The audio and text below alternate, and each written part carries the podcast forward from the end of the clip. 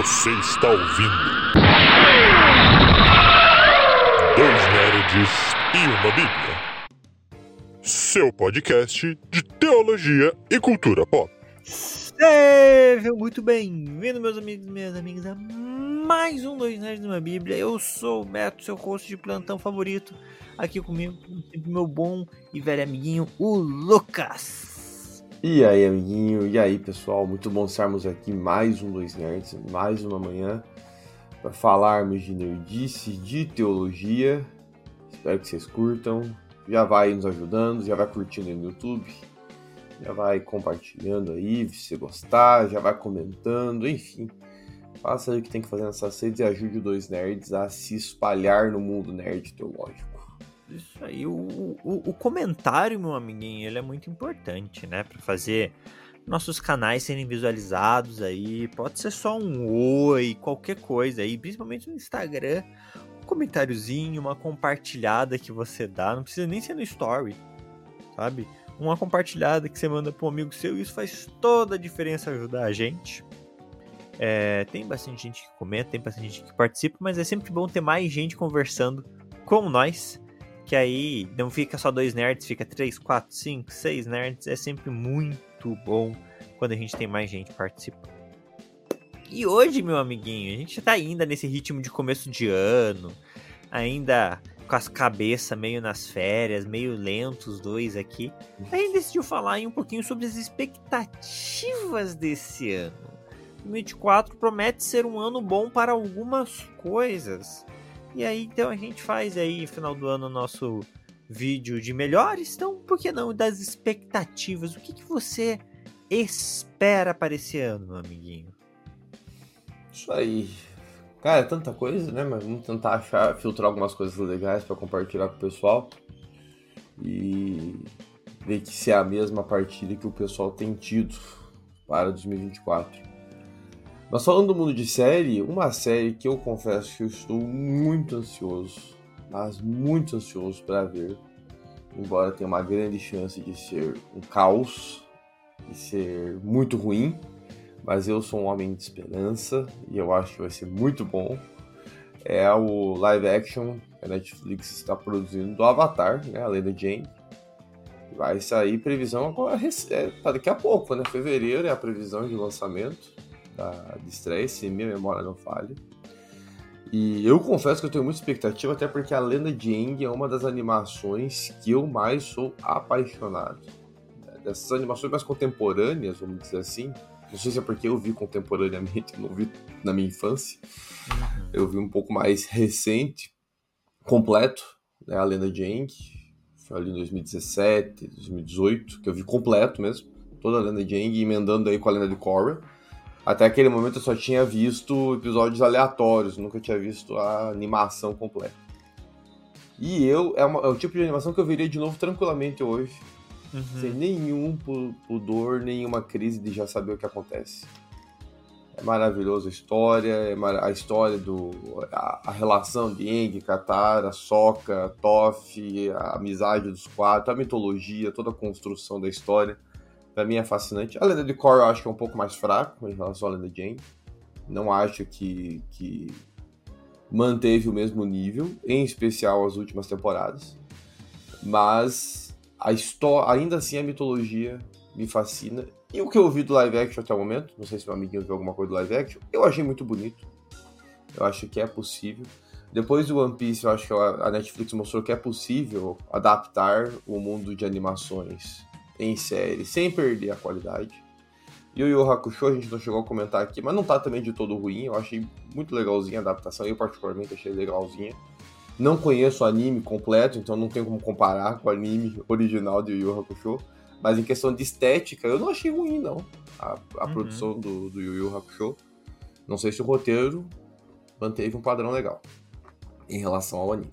Então eu acho que Avatar tem condições, além da Jang, de ser também um, uma animação top aí, pessoal nostálgico como eu poder reviver essas experiências. Bom, eu, eu gosto da Lenda de Aang, eu assisti completo, acompanhei o lançamento da Lenda de Aang, é, episódico, né? acompanhei esses lançamentos. Assisti pouco de Além de Cora e é algo que eu quero fazer em algum momento. Eu gosto e eu tô ansioso também, concordo contigo. As imagens parecem que vai ser bom. É... Eu acho que em material de adaptação live action, não só Netflix, mas a própria roda do tempo também da Amazon tem feito com que eu consuma individualmente cada conteúdo. Eu acho que isso é muito importante quando a gente vai consumir um live action, uma adaptação, seja qual for, da gente conseguir separar o conteúdo original do seu da sua adaptação. Né? Entender uhum. que é uma adaptação, é o próprio igual, o próprio anime. O anime é uma adaptação, ele não precisa ser igual ao mangá. É... Então, o One Piece mesmo, que é uma boa série, ela é uma adaptação. Tem muita coisa diferente. É, e putz, o Yu Hakusho é muito bom. Eles fizeram escolhas de cortar o roteiro. Cortaram umas três temporadas ali em uma mas foi uma escolha, né, diante do público que eles tinham, orçamento e objetivo. É, eu vi algumas pessoas reclamando do, do Yu Yu Hakusho. Eu acho que é importante a gente pensar que o brasileiro não é o público, né? A, adapta... a série de Yu Yu Hakusho não foi feita pro brasileiro. Quando os caras criaram essa série, eles não estavam pensando no brasileiro que gosta do Yu Yu Hakusho comédia com as piadas e a dublagem brasileira. Não é esse o público. O público é um público novo japonês que não conhece a história, mas que tem a mitologia de Yu Hakusho na sua consciência. E aí eles deram a adaptada deles lá. E eu ainda digo mais, eu acho que a série errou em trazer a dublagem original e tentar trazer essas expressões brasileiras igual tava no anime pra série, porque o ambiente é diferente.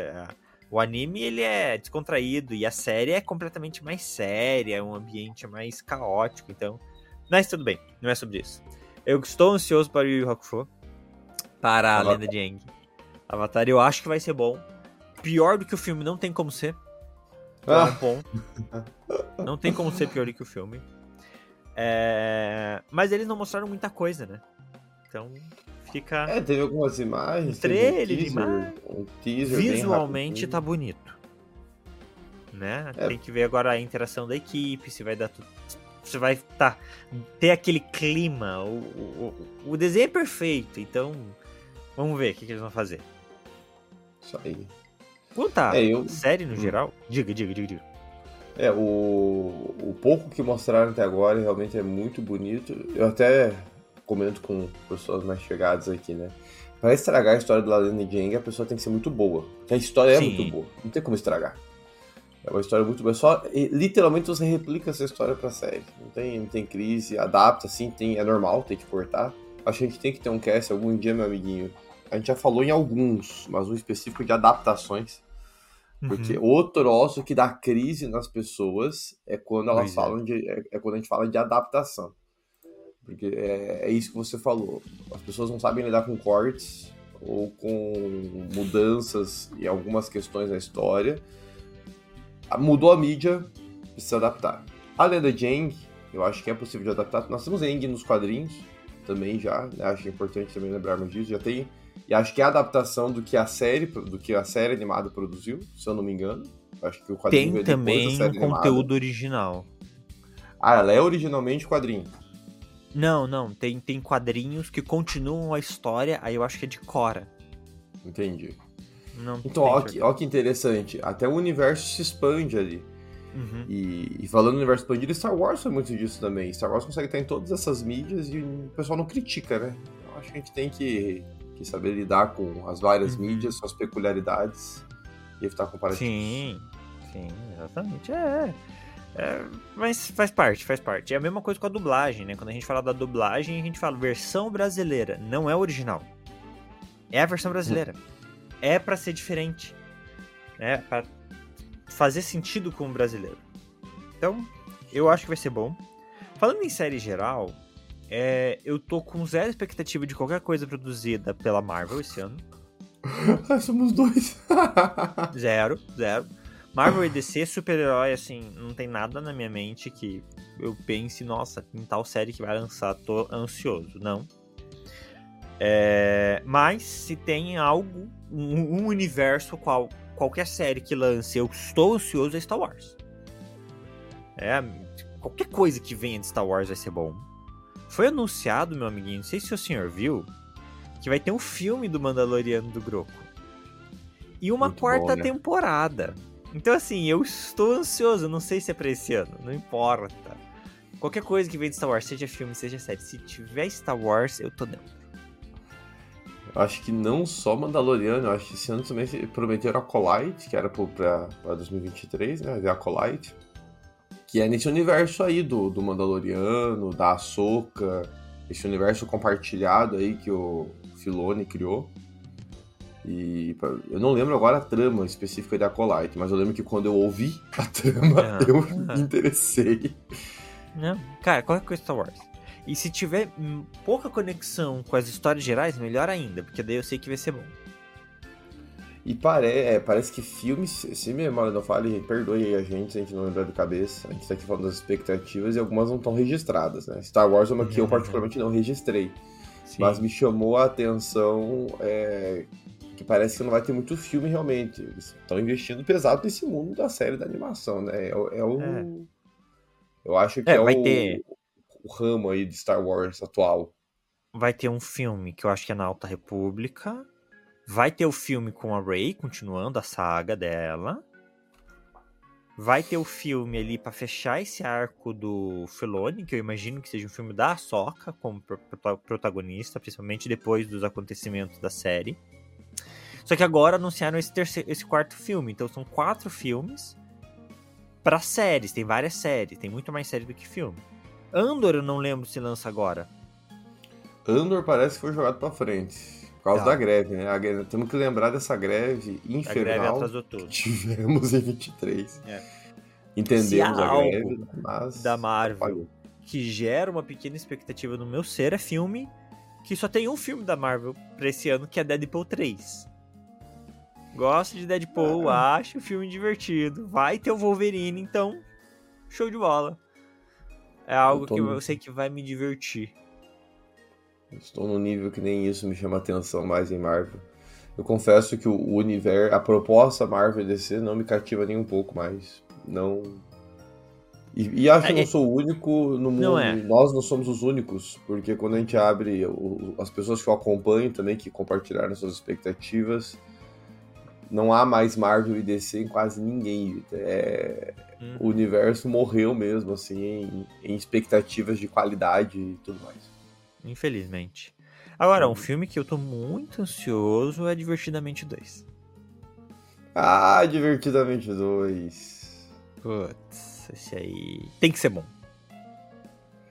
É Há outro uma obrigatoriedade. né? Hum, Até. Poxa, se tem. Não, tem como estragar se a pessoa for muito criativa, porque a história fez um sucesso, é um universo que tem possibilidades imensas, a mente humana é um troço sensacional que dá pra você brincar bastante. Eles trouxeram mais uma emoção ali que não é difícil de fazer um monte de, de trejeito e de piada e tudo mais, que é a ansiedade. É, mas tem que ser muito criativo pra estragar o que já foi construído até aqui, né? Mas É. tem gente que é criativa, tem gente que é criativa. Tem, tem. Eu acho que é, o caminho é ser simples. Tem que ser mais Como simples. já tem tem sido- que ir com- Hum. É, não, porque quando você tenta fazer uma coisa muito grande, há um risco maior de complicar. Então, sejamos simples, vai com calma, conta uma história. Porque a história da, da, da Riley, do primeiro filme, ela é simples. É sobre ela, é ali dentro dela. Então é algo que acontece dentro dela e beleza. Então, eu acho que tem que continuar nesse ritmo. Assim, não precisa fazer eventos externos gigantescos. Coisas pequenas da vida, mas que geram efeitos gigantescos dentro da gente. Eu acho que essa é, para mim, é uma coisa incrível do Divertidamente. Que todo aquele caos que a gente assiste no filme foi uma mudança. Eles se mudaram de cidade, é isso. Só que eventos do cotidiano simples geram turbilhões de emoção dentro de um ser humano. E isso que eu acho maravilhoso divertidamente. Então, pra mim, tem que continuar nessa. Traz ali o namorado dela, o Piazinho lá, que ela meio que teve. Tem um, um short, né? Um especialzinho lá, um, cur- um curta que ela vai Uhum. sair com o menino, traz ele, mostra um pouco desses sentimentos, ela adolescente. Legal, simples, normal. O... Eu, eu, também estou bem animado com Divertidamente 2. É uma animação que me, me, me fascinou quando chegou, como é de praxe dessas animações aí. É, mais emotivas, que mexem aí com o desenvolvimento humano, com nostalgia, né? Aquela cena do, do amigo imaginário desaparecendo, para mim é uma das cenas mais marcantes de Divertidamente. Eu fui uma pessoa Choro que toda vez. imaginários. Então, ter, ter, é... Eu não tive amigo imaginário, mas eu choro toda vez. É emocionante aquilo ali. Eu já tô para filmes com outra expectativa também, meu amigo. Não sei se é a sua também, porque eu sei que você lê bastante esse universo de livros, né? Mas é a segunda certo. parte de Duna, né? Que tá aí saindo também agora de 2024. Sim, sim. Eu gostei muito de Duna Parte 1. Foi meu primeiro contato antes dos livros que o Beto me deu, ali o livro grossão para tentar ler, né? Tô com o livro há quase um ano e meio aqui em casa, não consegui vencer ele ainda. Mas o, o Duna Parte 1 foi um filme que me fascinou bastante. Um filme muito bem feito. Gosto muito do protagonista, né? Que é esse atorzinho novo aí, eu esqueci o nome dele, meu Deus do céu. Timothy chama. É, esse piazinho aí. Eu gosto muito dele, eu acho ele um bom ator. Eu achei que ele combinou com o, o Atreides, o protagonista do universo de Duna. E eu gostei da história. Ela adaptou muita coisa, né? Apesar de não ter lido todo o livro de Duna ali, boa parte dele. Então muita coisa é adaptada, muita coisa foi cortada, muita coisa. E o que é natural, de novo, falando disso agora há pouco aqui. Mas eu achei que o que foi entregue foi bom. Não foi ruim, não. Foi muito bom. E eu estou com muita expectativa pra parte 2. O trailer tá muito bom também. Como eu imaginei que seria. Uh, aparece ele montando no verme, aparece ele as tramas dele, ele lá reunindo toda a comunidade ali dele como um messias realmente, né, mobilizando todos eles contra os algozes que tiraram eles ali da sua casa. Tô achando que vai ser uma trama muito bonita de se assistir, esteticamente falando. Não sei se o roteiro vai ser tão bom quanto, mas pelo menos esteticamente falando, de visualização, é um filme que eu não me importaria de pagar o ingresso do cinema, cara hoje, para ir no cinema, eu tenho ponderado muito isso. Vale a pena eu gastar meu dinheiro para ouvir e assistir isso, ou é só um roteiro que eu posso aguardar sair no streaming e ver no conforto da minha casa? E eu tô achando que Duna, pelo que eu já estou vendo, é algo que vale a pena eu investir o valor do ingresso. Vamos ver o que mais vai sair aí até o lançamento de trailer, teaser, imagem. Mas estou tendendo a ser um dos poucos filmes que eu desejo ir ao cinema assistir esse ano. É, Duna é para ser maravilhoso, né? É, é isso. Muitas muitas mudanças de roteiro, novamente adaptação. Porque é um livro muito grande. É, é, um livro complexo, é um universo complexo. O primeiro filme mostrou muita coisa, mas não mostrou absolutamente nada da cultura ali. Então, o segundo filme, eu imagino que eles necessitem gastar um tempo mostrando a cultura, principalmente a cultura dos Freeman, que é a parte principal do livro, que é a parte mais importante. Pra gente entender tudo o que acontece, a gente precisa entender qual é a cultura dos Freeman, que, que os Freemans fazem, o que, que os Freemans ac acreditam, como é que eles vivem. Isso é, é muito importante dentro da realidade do, é, do livro. No livro há um, um, um pulo temporal de, de, uns dois anos, se eu não me engano. É, mas o momento do pulo temporal é, é em outro momento, diferente do filme. O filme para em um momento em que fez sentido. E eu sinto que o filme vai começar a história pós pulo temporal. É, e aí eu quero ver como é que eles vão contar um pouco desses dois anos de adaptação, porque o fato é isso, eles são aceitos ali por aqueles Freeman no final do filme e eles passam por uma adaptação cultural e, e, é, e esse é o ponto importante que até nos próximos livros, pelo menos no segundo livro, o, o, Messias de Duna mostra isso, então é muito importante. Cara, Duna é maravilhoso, tem e com certeza eu não pude ir no primeiro no cinema. Eu até acho que por causa de realidades pandêmicas. Então, com certeza eu vou ver esse filme no cinema. com certeza. Eu preciso ver. E, e digo mais, se der certo ainda, eu vou na IMAX. Oxe! Porque é um filme de IMAX. É, então, isso, por isso que eu quero ver as imagens. Eu faz tempo que eu não vou no IMAX. é, também por questão financeira, né? O IMAX é um pouco mais Sim. salgado. Mas, Mas se você ano eu for acho que dá ponderar pra se que- organizar. Ele é minimamente igual ao primeiro, já vale a pena. Sim. É, IMAX é uma realidade top Ah, demais. Fora meu isso, eu não tenho Ah. muita coisa na minha cabeça de filme, não. Mas eu tenho emendando no universo de Duna, meu amiguinho, porque eu estava sondando, quando eu estava montando meus, as minhas expectativas de filmes e séries e tal, que eu quero ver em 2024, que parece que a HBO, não sei se é confirmado ou não, parece que segundo semestre a HBO está querendo produzir uma série spin-off do universo de Duna, Ah, eu vi É. algo sobre isso, verdade. focando nas Bene Gesserit, né, que são as, as, as bruxas ali, sendo, usando uma expressão comum que eles dão para elas, né? As Bene Gesserit, que são um elemento importante de todo o universo de Duna. Elas são, assim como os Fremen, que o amiguinho mencionou aqui, são importantes para essa história em particular, né, do primeiro livro de Duna. As Bene Gesserit já são importantes para o universo todo de Duna, porque elas estão envolvidas em todo o universo, em todo aquele mundo vastíssimo ali, né? Elas têm uma Uhum. influência muito grande. Então, ter um spin-off delas é algo que me interessou e já me levantou também a bola de talvez a HBO. Aí, são, aí agora são locubrações da cabeça. Mas como é comum nesses streamings eles fazerem isso, né? Eles tentarem ter o seu universo quando eles veem que um streaming está fazendo o seu próprio universo.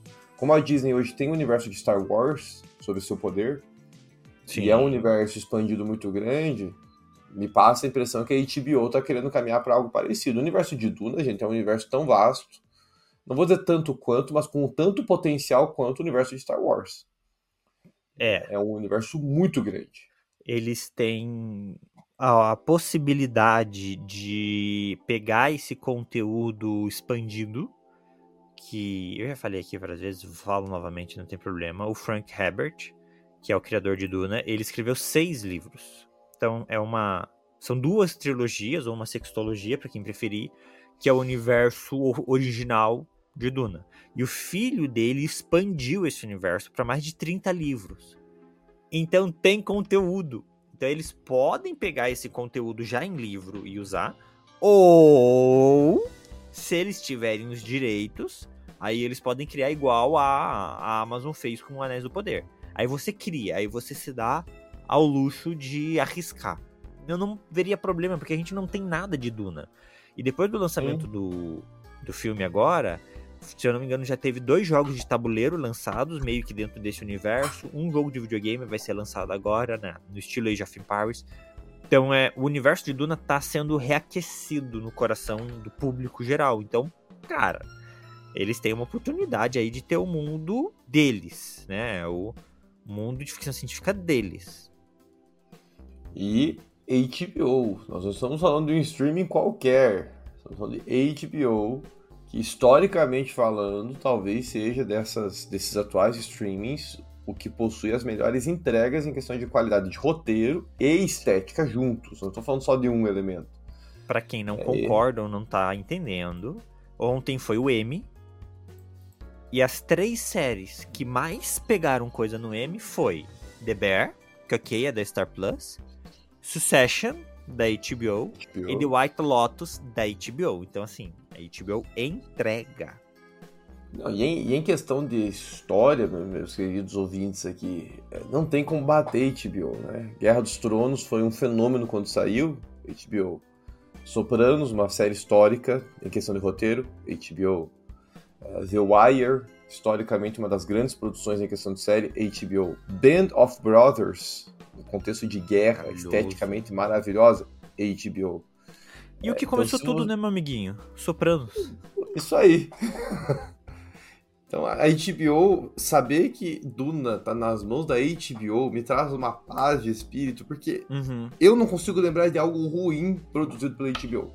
Algo talvez que eu não tenha gostado, tudo bem. Ruim, eu não consigo lembrar. Exato. Muito bom. Meu amiguinho, eu vou falar rapidamente sobre os meus animes. Porque é muito estranho pensar que em 2024 Uhum. minhas maiores esperanças estão em Bleach, One Piece e Naruto. Parece que o Beto de 12 anos ainda existe.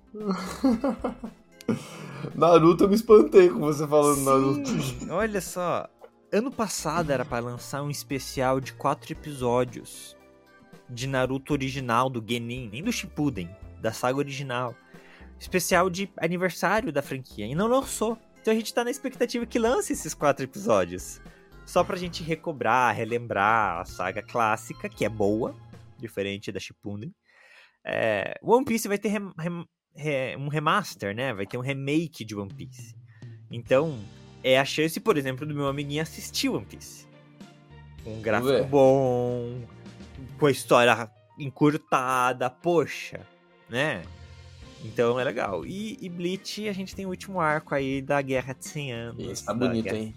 Então, Esse e aí tá é bonito um arco demais. importante. Por que, que esse arco é importante? É, é agora que a gente vai descobrir, com o lançamento dele, né? Que eu acho que lança esse ano, se eu não me engano.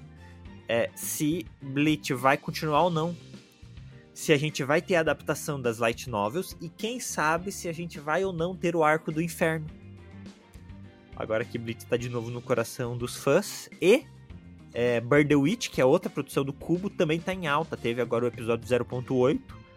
Então, assim, quem gosta de Cubo tá esperançoso de ter mais Bleach, mais do universo do, do Cubo, então, putz, que ano. E, e One Piece, né, amiguinho? One Piece. É, no, eu- no, no mangá a gente vai pra Ebaf. né? A gente tá indo pra Ebaf, velho. É, no mangá eu tô terminando a saga de. tô terminando a saga horrorosa de Thriller Bark. Muito ruim. Muito ruim. Muito ruim mesmo. Superou toda a ruindade do. Tudo que eu achei parado em One Piece antes de Thriller Bark é, é bom. Skypiea não é demorado. Alabasta não é demorado. É, Thriller Bark é ruim, pelo amor de Deus. Mas tô terminando. Termino hoje a, a novela. Mas eu gostei muito de One Piece, eu falo isso, mas eu falo isso porque eu não sou um fanático do One Piece que não consegue ver os erros. One Piece é muito bom. Não é à toa que eu continuo nas leituras, não é por Sim. tortura, não. One Piece é muito bom. Não, e a gente olha quando tá errado, a gente fala, cara, esse daqui tá enrolado, esse aqui tá ruim. Mas One Piece é bom, é bom. É, One Piece é bom, vale a pena. Até que o Mikael, que meu filho gosta bastante, fala, o que que chama atenção? Eu não consigo dizer o que é que me chama atenção. É bom, eu consigo ler One Piece de boa, sem cansar. Uhum. Thriller Bark tá um pouco mais enrolado, mas não me cansou a ponto de eu falar, "Ah, desisto isso aqui, não quero mais ver, tá muito É. chato. Não. Uhum. É, comparado a Bleach, que eu precisei de alguns intervalos grandes na leitura, One Piece não me, não me despertou esse em nenhum momento até agora. Ah, então, mas a saga, de, a Guerra de Anos, meu amigo, eu queria comentar só essa, porque isso eu vi, eu tô assistindo também, né, na Star Plus. Muito boa. A- a- li o mangá, né, então a gente sabe o que vai acontecer. Mas visualmente falando, a Star Plus fez, fez um trabalho sensacional na animação. Eu também tô com grandes expectativas aí para a animação desse ano. E se a Star Plus manter o ritmo dela, quer dizer que vai ser um episódio por semana. Isso é uma tortura. Ah. É, não, mas é o lançamento, né? É como deve ser. É, e a gente que se acostuma com a rotina Netflix, que joga tudo lá pra gente, é fazendo o nosso ritmo, é difícil quando as- os streamings fazem isso com a gente. Uhum. Uhum. Mas eu também tô, tô ansioso aí. Naruto eu não acompanho, então não sei nem o que comentar. É, e assim, falando sobre outros animes, de, de, de, tipo, que eu acho que até você vai concordar comigo aqui, né?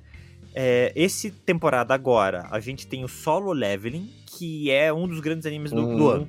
Que o pessoal tava ansioso, já tá no segundo episódio, tá bom, né? Eu achei interessante também o que eu vi. É bom, é bom, é bom. Eu já li o primeiro. ah, são duas temporadas de mangá, né? Eu já li a primeira. É muito bom. E a adaptação tá legal. A animação, tudo. Mas a temporada que vem, amiguinho, a temporada que vem é importante. Porque lá a partir de abril e maio a gente tem Kimetsu no Yaba, Eba. a gente tem Boku no Hiro, Eba. e aí são dois que você não vai conhecer. A gente tem Slime Data, que é a vez que eu reencarnei como Slime, e Mushoku Tensei. Então, são quatro dos grandes animes dos últimos anos. E mais, a gente vai ter Kaiju 8. E Kaiju 8 é um anime que todo Hum. mundo tem que colocar na sua lista de, de, de assistir. Porque é um mangá maravilhoso que fala sobre um grupo de soldados contra, tipo, kaijus, que são monstros gigantes. É maravilhoso. É, então, a temporada que vem, ela tá sinistra de bons animes. Para essa temporada, tem as coisas que eu tô assistindo, claro, mas eu vou falar, solo leveling, ele sola todos os outros em disparado, ele é o, o mais interessante dessa listagem de agora. Até que há uma diferença de mais de 100 mil pessoas interessadas entre ele e o segundo lugar da temporada. Mas de anime é isso. É, só o Leveling eu não assisti ainda o episódio, só vi algumas, alguns comentários. Vou, inclusive estou tentando encaixar na minha rotina de visualizações, tá difícil. Mas eu estou tentando encaixar, dada a qualidade do anime, para não ter que ver depois que já tá tudo lançado e todo mundo falando, aí eu vou ver depois, bem depois. Aí eu perco hype, tô atrasado em tudo. Vamos tentar encaixar. Meu amiguinho, acho além de mundo de anime e mangá, Queria comentar rapidinho o mundo de livros, mas não do que vai ser lançado. Até porque certo. eu tô bem por fora do que vai ser lançado e não vai ser lançado. Se tem um universo que eu não consigo acompanhar lançamento é no universo de livros. Uhum. Por uma razão de coerência, não tem condição da gente.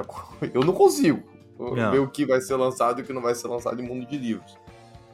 Eu tenho uma lista, né? E eu esse ano eu tentei colocar uma meta mais viável de livros é literalmente um livro por mês. Eu, eu fiz duas metas mais numéricas e quantitativas. É um filme por mês que eu quero assistir, que tá na minha lista há muito tempo, e eu vou parar no mês para assistir aquele filme. Certo. E um livro também que eu vou parar no mês, eu tenho que vencer aquele livro, eu tenho que vencer naquele mês. Legal. E dentro das minhas leituras, eu queria destacar só algumas coisas aqui, porque eu pretendo, talvez, Deus der graça e tempo, de fazer algum post, alguma Conteúdo. coisa no nosso Insta conteúdo. É, pra produzir alguma coisa. Mas tem duas, dois universos é, que tem me interessado e que vou ler esse ano. Um é a Parábola do Semeador. Não deve ser muito conhecido do pessoal aí. Não sei, meu amiguinho, acho que eu mostrei só o livro pra ele, que é o livro que eu tô lendo agora Contou a história, contou a história. Dei a contar a história, então beleza. Que é da Otávia Butler, né? Uma autora negra. É por que eu tô falando da autora negra? Porque tem uma questão também racial no, no livro, faz parte, embora não me chamou a atenção por causa disso. Mas é um universo distópico desafiador para mim, porque é o tipo de leitura, quem viu nossa live de Drácula deve lembrar disso. Eu não sou um fã dessa leitura diária, né, de diário. E a Octavia Butler escreve a história com base em diário, mas esse em especial me chamou muito a atenção. É uma distopia bem diferente das distopias que a gente está acostumado. Não é uma distopia de jogos vorazes, barra divergente. É um mundo muito parecido com o nosso, mas é um mundo. Tem presidente, tem polícia, tem bombeiros, mas sabe um mundo que a corrupção impregnou de tal forma que não tem mais segurança, a violência está espalhada no mundo. Os bairros, se você quer viver seguro, você tem que cercar os bairros com muralhas, com portões, segurança e tudo mais uma inflação absurda, então os produtos são. Enfim. E as pessoas vivem nesse mundo. Aí tem a, a, o diário de uma das. É uma menina, né? É, a, é uma a filha de um pastor batista. E ela funda uma religião a partir desse mundo, né? Que é a religião do, da semente da terra. E foi isso até que me chamou a atenção também. É né? uma religião nova. O pai dela é um pastor batista. E ela não crê no Deus do pai dela. Enfim. Eu pretendo aí, tô terminando já. Pretendo fazer alguma coisa e produzir alguma coisa. Já tenho dois. Mikael, meu filho, deu primeiro e já tá me cobrando comprar dois pra ele ler de novo. Vamos ver se conseguimos comprar aí pra ele lendo. E o outro universo é das Crônicas de Olam. Eu tenho há muito tempo no meu Kindle, é o único livro de fantasia que eu tenho no meu Kindle. Eu não gosto de livro de fantasia em Kindle, já falei, acho isso aqui algumas vezes. O Beto eu já falei várias vezes. Não gosto de livro de fantasia em Kindle. Mas, no entanto, contudo, todavia, lerei o no Kindle. As Crônicas de Olam, ela tá há muito tempo, ela é um livro de um autor, um teólogo cristão, que é o Leandro Lima.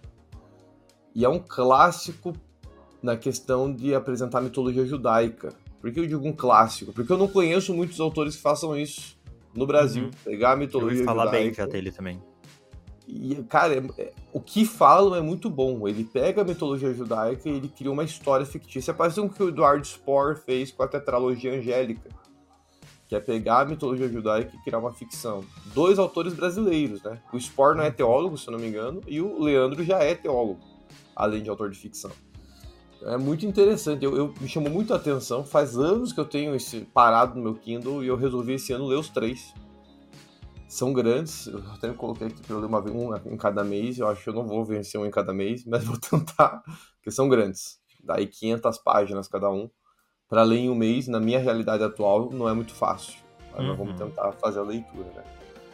Uh, tem outros livros aqui de teologia, tem outros livros de ficção. De ficção aqui, para destacar os outros dois, daí não falar tanto dos de teologia, que são mais técnicos os meus de teologia. Hum. Eu coloquei o mundo que foi do meu amiguinho de novo, porque meu amiguinho tá lançando o livro esse ano, né? Vai lançar a sequência do, das crônicas de No Mundo. Ai, peraí, tá aí, cadê? Cadê? Não, tá lá na faculdade, tá lá na minha mesa. Faculdade. Tá Mas daí, como eu não sabia quando ia ser lançado, quando eu fiz a minha lista, eu coloquei para reler o mundo que foi, para eu estar preparado para vir no segundo livro, tá mais fresco na a cabeça. A parte boa é que o meu livro é curtinho, Graças a Deus, eu consigo ler em um mês. eu falo que o meu, o meu livro ele é TDAH friendly. livro curto, capítulo curto, mensagem direta. Nós, apesar de não ser TDAH, nós agradecemos. Eu agradeço em nome dos TDAHs de plantão. É isso. Mas depois ele pode falar um pouco mais do, do segundo livro dele, né, o pessoal que conhecer. E o Asimov também, lá em dezembro eu coloquei Eu Robô de novo. Eu comprei, adquiri toda um, a fundação ali de um, de um amigo que estava vendendo a preço de banana. Então coloquei o Eu Robô para ler primeiro em dezembro e tentar em janeiro engrenar a ficção científica de 2025. É isso, meu amiguinho, falei demais. É, Mas só pro pessoal compartilhar e saber o que, que passa aí na, na cabeça de um dos dois nerds. Planos.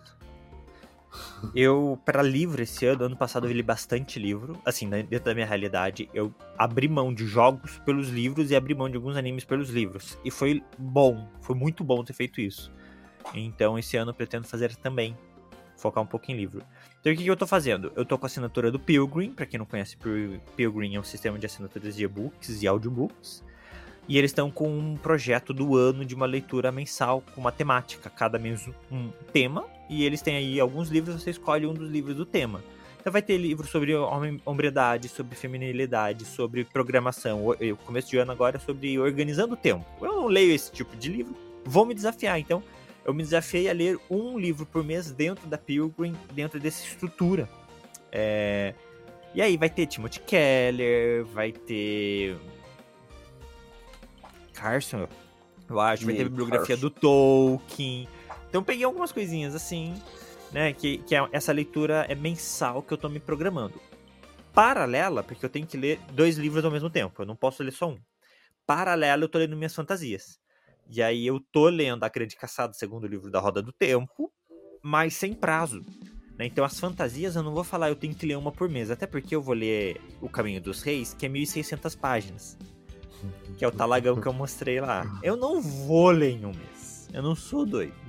Mas meu planejamento é ler um livro da é, Roda do Tempo, um livro do Caminho dos Reis, um livro de Duna, um livro de Star Wars, um livro da Torre Negra e um livro da Guerra da Papola. Então são seis fantasias, universos fantasiosos que eu quero ler pelo menos um livro esse ano.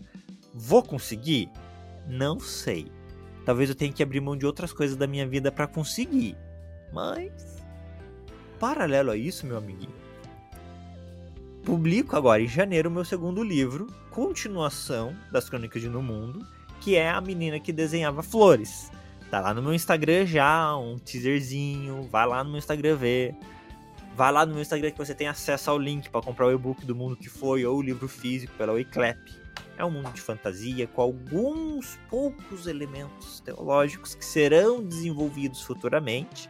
Não é umas crônicas de Narnia, não é as crônicas de Aslan, não é meu objetivo inicial, primordial com essa história. Mas é o meu universo fantasioso é, de, de fantasia assim mística.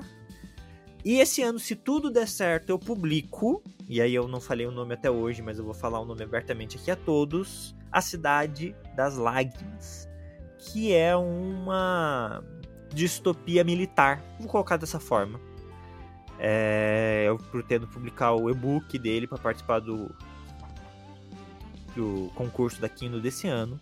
Eu já tô com ele faz uns dois anos produzindinho aí, mas eu ano passado não consegui escrever nada nele, esse ano eu preciso terminar ele, e aí seria o meu terceiro livro publicado. É, publicação independente mesmo, mas é publicação, eu fico feliz com isso. Misericórdia, como eu produzo fantasia, gente. Tem gente que tem vocação pra isso. e ó, fazendo as contas desses livros que você colocou aí, deve dar 3 mil páginas, fazendo uma conta Ah, rápida. não! Não, por aí. Eu, não- eu, eu não, Insano. eu não quis colocar no meu Scooby pra eu não me assustar. Mas é por aí. Caramba. Deus multiplique seu tempo, meu amiguinho. E reduza Ai, seu. TDAH. Nossa, nem me fala. Eu- Ontem eu passei uma boa parte do meu dia me organizando, estudando Notion e me organizando. Como... Porque, meu amiguinho, com tudo isso dito, a leitura da Bíblia tem que estar em dia. É isso aí. E a Fabapar construiu um plano de leitura da Bíblia anual na YouVersion, na Bíbliazinha, aplicativo. Então, eu decidi fazer. Então, tem a leitura anual da Bíblia também aí para acontecer. Mas só para você ter ideia, no meu Scooby hoje tá indicando já 1259 páginas. E eu só tô com Perdoar que eu já li, Remindo o Tempo, que é o livro que eu tô lendo, e A Grande Caçada. Então vai passar de 3 mil. Deus multiplique seu tempo. Amém. Mas é isso aí, meu amiguinho. Eu não sei se. Acho que. Daria pra falarmos do universo teológico, mas eu acho que. Pra mim, pelo menos, tem mais questões técnicas, muito mais do que questões. Se for pra muito- falar de realidade teológica cristã, esse é meu ano do Keller. Uhum. Ano passado a gente leu o, Fi- o Filho Pródigo, né? E Deus eu Pródigo. nunca tinha lido. Deus Pródigo, obrigado. Eu nunca tinha lido Timothy Keller. O que é um erro da minha parte. E aí esse ano eu falei assim: vou ler Keller. Então eu já tenho uns três livros dele na minha listagem. Tem Keller no Pilgrim, então eu vou consumir Timothy Keller esse ano, porque é bom. Ano passado foi Stott, né? E foi muito bom. É, então, se para compartilhar, e é teológico barra cristão, porque Keller, querendo ou não, ele é muito prático nas suas aplicações. Uhum. Né? Na- no que ele traz ali, a teologia dele é profunda, mas ele traz uma praticidade no viver. Então, meu ano vai ser voltado para uma literatura em Keller, assim, quando se trata de religião. Entendi. Bom, no mundo teológico, então, só dando também a- os três assuntos que me, me interessam esse ano. Dois por causa do doutorado, que eu pretendo iniciar no metade do ano. E um, questão pessoal mesmo. Então, um, da, o da questão pessoal, a questão de é, juventude, pais tal. Eu tenho dois filhos jovens, para quem não, não sabe, eventualmente. E trabalho também com liderança de jovens na igreja. E são dois universos, portanto, que eu tenho que estar sempre me atualizando. E eu não li nada ano passado sobre isso, ano retrasado também não li nada. E esse ano, pessoalmente, eu resolvi que eu preciso me atualizar e me antenar melhor. Então, tem algumas leituras na área de é, relação pais com juventude, juventude, essa transição adolescência para juventude também e tudo mais. Esse é um tema mais da teologia prática que eu vou, em questão particular, estudar. A questão mais técnica é Esther, qualquer leitura de Esther, curiosidade para quem está nos ouvindo, Esther é um dos livros menos estudados da Bíblia, é, academicamente falando, em solo brasileiro e em traduções. Menos estudados. Pode pesquisar, dá um Google aí, você vai achar pouquíssima coisa de Esther, é, tecnicamente. É um livro pouquíssimo estudado na teologia bíblica, e eu pretendo estudá-lo no doutorado. E além de Esther, junto com Esther, eu vou fazer uma ponte pretendo em outro momento falar, talvez com mais detalhes, que ponto é essa, com o Dietrich Bonhoeffer, que é a minha outra leitura do ano, autor do Discipulado, talvez mais conhecido das pessoas. É, Bonhoeffer ele tem uma vastíssima obra de teologia prática. Eu vou tentar juntar os dois, Stern e Bonhoeffer, esse vai ser meu desafio do doutorado. Então, Bonhoeffer que já foi o autor do seu TCC no bacharel, né? Então você continua na sua linha de estudo. Vou continuar estudando Bonhoeffer e tentando trazê-lo para a teologia bíblica, visto que não é a área dele, naturalmente. Bonhoeffer tem apenas um livro de teologia bíblica, que é um comentário de Salmos, que ele fez, orando os Salmos. E tem algumas cartas que foram achadas. Então ele não é um teólogo bíblico, mas eu pretendo, dentro do que ele forneceu, tentá-lo vincular com Esther, com a mensagem de Esther. É, Vamos ver o que vai sair aí. Então vão ser minhas pesquisas do ano, minhas leituras do ano. Vão influenciar também com certeza meu nosso conteúdo teológico, porque é natural que Perfeito. nós lemos influencia nosso conteúdo aqui no Dois Nerds. Então Sim. talvez vocês vão ouvir coisas disso, né? E teologicamente acho que entra nisso também, meu amiguinho. Esse ano sai The Chosen, a nova temporada. The Chosen. Quarta The temporada. Chosen, a nova temporada. Eu coloco aqui no âmbito teológico, embora também é entretenimento para mim. Mas eu acho que é teológico também porque é, meu, é um devocional para mim. Todos os episódios de The Chosen. Eu sou edificado espiritualmente além de me entreter. Então, uhum. não podemos finalizar esse esse cast sem falarmos de The Chosen. Concordo plenamente. The Chosen tem cada dia mais quebrado a barreira, amiguinho. Cada dia mais aparece alguém que não sei por que eu não comecei antes. Era meu diálogo. Meu discurso. Quando eu comecei a ver The Chosen, eu, por que, que eu não vi isso antes? The Chosen é muito bom. É o sentimento generoso. Né? É isso, meu amiguinho. Muito obrigado pela tua manhã, pelo seu tempo, por compartilhar seus planos assim com a minha pessoa. E aí, o que, que eu vou falar agora? Eu vou jogar pro nosso público. Compartilhe você Boa. também seu ano com a gente. Porque, meu amiguinho, fazer planos, mesmo que você não execute, é legal sabe? Oh. É importante a gente fazer planos e colocar esses planos diante de Deus. Gente, uma coisa muito importante aqui, a gente tá colocando tudo isso, porque eu quero assistir aquilo, eu tô empolgado com aquilo. A gente falou um pouco sobre o nosso âmbito teológico, mas veja, meu amiguinho tava se planejando pro doutorado e tem algo que ele não comentou aqui, mas ele está se planejando também para uma caminhada ministerial na vida dele, uma mudança ministerial. Não sei se eu posso falar mais do que isso aqui, então eu vou falar só isso. da mesma forma que eu e a minha esposa também, na nossa realidade eclesiástica, estamos dando uma caminhada na nossa caminhada ali na igreja, dando um passo a mais, assumindo responsabilidade de liderança. Tudo isso que a gente faz aqui, que a gente compartilha aqui, são planos que a gente monta, mas são planos que a gente também coloca diante de Deus. A gente acredita é. que o consumo da cultura pop desse entretenimento, é, a gente também consegue usar como ferramenta evangelística e de pensamento teológico, que é os dois nerds. Tudo isso é feito diante de Deus, tudo isso é feito, na verdade, com muita, muito temor, né? Para que nada disso, nenhum desses consumos se torne maior no nosso coração do que a nossa, no, o nosso Deus, do que a nossa vontade de seguir a Deus e o nosso compromisso com Ele. Então, o meu convite para você é compartilha com a gente seus planos desse ano, não somente planos de consumo nerd, mas também seus planos ministeriais a gente quer ver, a gente quer saber como é que tá a tua vida, como é que tá indo e quais são seus planos. Isso aí. É, compartilhem, comentem. Fala também do que a gente postou aqui, né? Se você reagir, se quer que a gente produza conteúdo disso que a gente tá falando aqui, se algo que chamou tua atenção, se você quer ver mais presente nos nossos casts, Instagram, posta aí. E na medida do possível a gente vai reagindo e tentando adaptar nossa agenda, né? Como meu amiguinho falou, nós temos nossa agenda, Deus pode mexer na nossa agenda.